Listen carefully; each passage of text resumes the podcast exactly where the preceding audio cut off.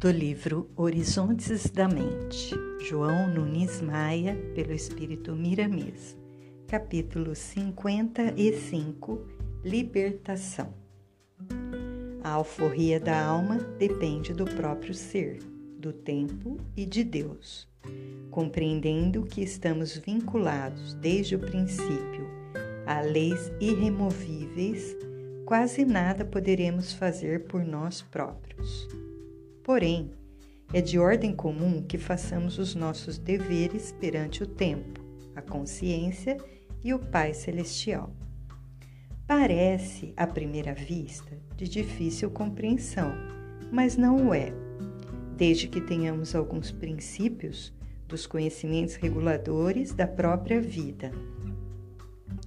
A libertação se empenha na exuberância das qualidades evangélicas para que se possa usar a multiplicidade dos seus dons.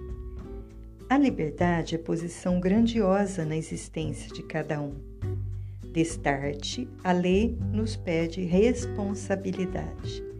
Sem ela, a ordem torna-se utopia. Quanto mais nos envolvemos na ignorância, mais nos tornamos escravos das forças inferiores. Liberados, passamos a ser dirigidos pela luz do bem, como servos do amor. Nunca ficaremos livres da influência da causa primária de todas as coisas, e isso é para o nosso próprio bem.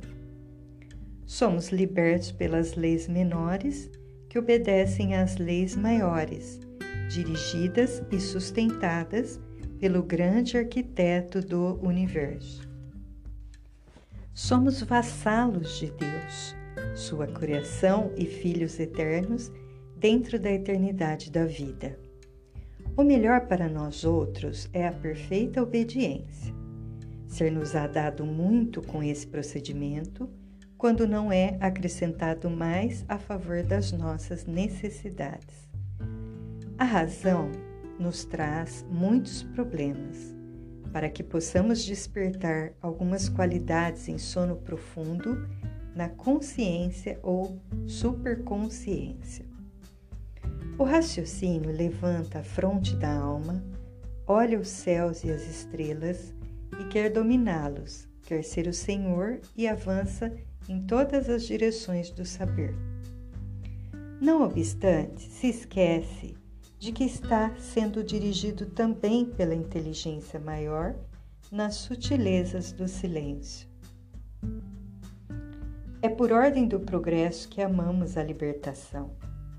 Não somente nós, mas a própria natureza em profusão, os peixes, os animais, as aves e mesmo o vegetal, visto que guardamos a semente no seio escuro da terra, prisioneira do solo e ela quebra as grades das junções de argila e se liberta no panorama divino, vendo o sol e sentindo o ar puro.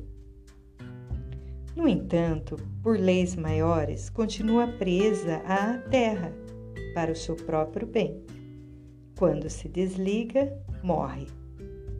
Se nos desligarmos de Deus, procurando a total liberdade, eis o nosso fim.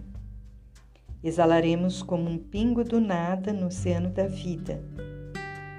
Sabemos, no entanto, que isso jamais acontecerá pelo amor do Pai Celestial a seus filhos do coração, pois o seu esquema é perfeito em todas as nuances, de modo que quanto mais o tempo passa, mais vida se acumula na consciência, mais livres vamos ficando do negativo e nos tornamos mais positivos pelos vínculos das forças libertadoras que começam a ser lei dentro de nós.